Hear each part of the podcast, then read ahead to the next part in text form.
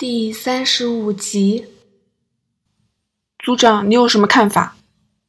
简报室指余下蔡督察和关正多二人。看法嘛，暂时没有。关正多耸耸肩，意见倒是有一个。什么意见？你最好趁现在吃午餐，半小时后共振记录和监视器影片送到，你大概会分身不暇。一直忙到晚上。关正多微微一笑，拍了拍蔡督察的肩膀。蔡督察苦笑一下，就跟关正多说：“先去食堂买个饭盒。”关正多一脸轻松地目送蔡督察，但实际上他内心百感交集。八年前，石本天的弟弟石本胜就是在一场枪战中丧命。那事件中更有多位无辜人质死亡，是关正多不愿想起的往事。今天石本天越狱逃走，居然引发另一场枪战。关正多在 CIB 的八年，仿佛就是一场枪战做开端，再以另一场枪战做终结，真是巧合的相当讽刺。或许世事就是冥冥中自有主宰。开端和结束总有着凡人无法渗透的巧合，在时间洪流之中，人类不过是渺小的沙粒，无力的随着时代漂流。不过八年前，关正多可以亲手解决事件，更将漏网之鱼石本天逮住。今天他却没有时间了。有些事情不能强求吧。关正多自言自语道：“这案子他自问管不了，负责的是蔡督察。可是如果接受曹警司的建议，以顾问的身份续约，就可以继续追捕石本天。”这念头在关正多脑海中闪过。不，不对，这决定太草率了。关正多心想。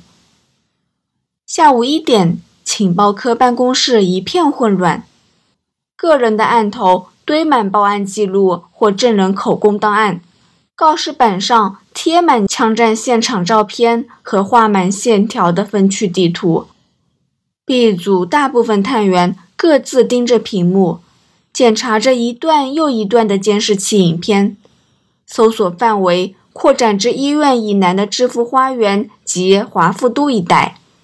因为石本天很可能在上车后随即换车往相反方向逃跑，蔡督察就指示手下查看这些路段的交通监视器影片。只是由于石本天换车基于假设，探员们都不晓得该留意什么，他们就像一群不知道兔子气味的猎犬，盲目的东闻西嗅。希望找出那一点点蛛丝马迹。当接到有可疑分子躲在西环关龙楼的情报时，办公室里冒起一阵仓皇的气氛。有人报案称，十二点半左右看到一名形迹可疑的男人在公共屋苑关龙楼 C 座出没。西区警署急忙调派大批荷枪实弹的警员搜索关龙楼。共有两千多个单位，居民超过一万人，要彻底搜查绝非易事。而且，既然细微三人身上有武器，石本天很可能怀有枪械，警方更要慎重处理。即使石本天不是实战型的歹徒，警方都不敢轻率行事。关龙楼的消息可能是误报，你们给我打醒十二分精神。继续找那混蛋的踪迹。蔡督察命令道：“从搜索行动开始至今一个多钟头，调查几乎完全没有进展。探员们在蒲飞路附近的加油站监视器影片中找到那辆白色思域，但从玛丽医院至蒲飞路一段三分钟车程仍然空白。他们无法确定石本天有没有在这期间离开。”相对的，枪战现场也没有有力的情报能指出贼车意外撞毁时车上到底有三人还是四人？妈的，看样子要变成长期战了。蔡督察在心里骂道。他回过头，正想查问负责分析证人笔录的手下有没有发现时，却发现关正多站在告示板前，握着咖啡杯，仔细地瞧着某几张枪战现场照片。这家伙，关正多指着一名胸口中枪的歹徒说：“他的发型跟那张照片不一样。”蔡督察望向旁边。那是早上交给关正多的两张大圈照片之一。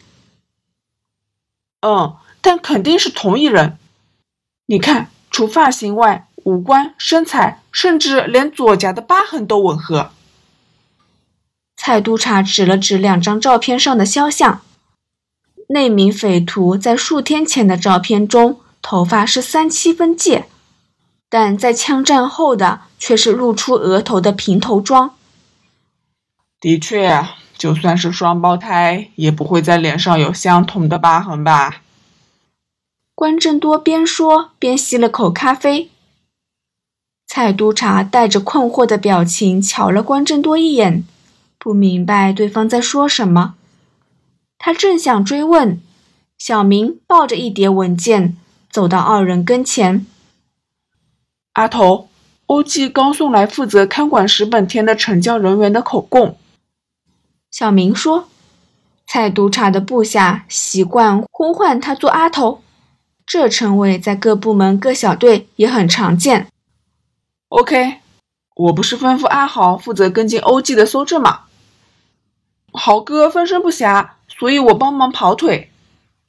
蔡督察苦笑一下说：“小明，你现在肩膀有差，就不要听阿豪差遣吧。”骆小明上月通过升级试，被推荐升级当警长。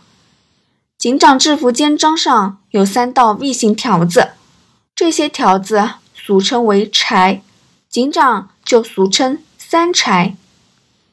虽然小明级别比阿豪高，但他加入 CIB 只有半年，年纪也比阿豪小十岁，而且他从来没有在公余跟同僚们。到娱乐场所耍乐，阿豪自然恃老卖老，不把这个比自己高级的离群者放在眼内。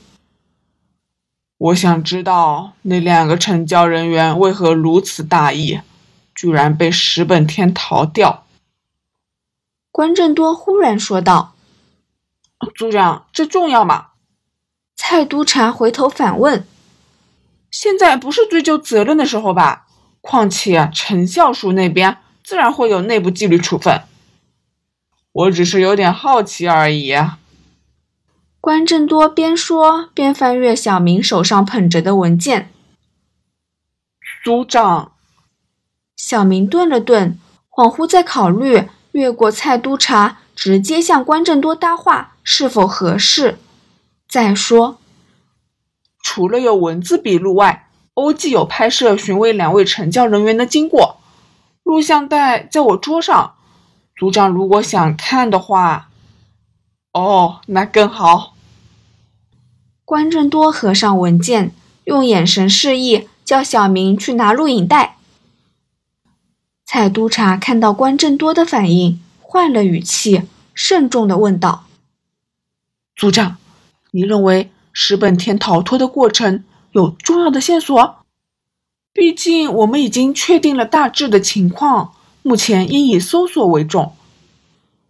线索嘛，可能有，也可能没有。关正多耸耸肩说：“但我肯定的是，对付石本天这种老谋深算的犯罪首脑，任何细节都不容错过。”蔡督察循着关正多的视线望向告示板上石本天的相片。当然，关正多继续说：“这是你全权负责的案子啊，我管不了。如果你认为抽人手审视石本天从医院逃走那一刻的细节太浪费，我都没有异议。”小明拿着录像带回到两人面前。蔡督察环顾一下办公室里对着屏幕和文件忙得不可开交的部下，说：“OK，组长，你有道理。不过他们没空看这个，就由我们亲自看一遍吧。”关正多嘴角微弯，转身指了指自己的办公室，示意蔡督察和小明跟他一起在房间里看影带。其实蔡督察有点怀疑，关正多只是想一睹那两个犯错的惩教人员的样子。关正多是逮捕石本天的幕后功臣，他大概想知道哪两个笨蛋令他在退休前留下遗憾。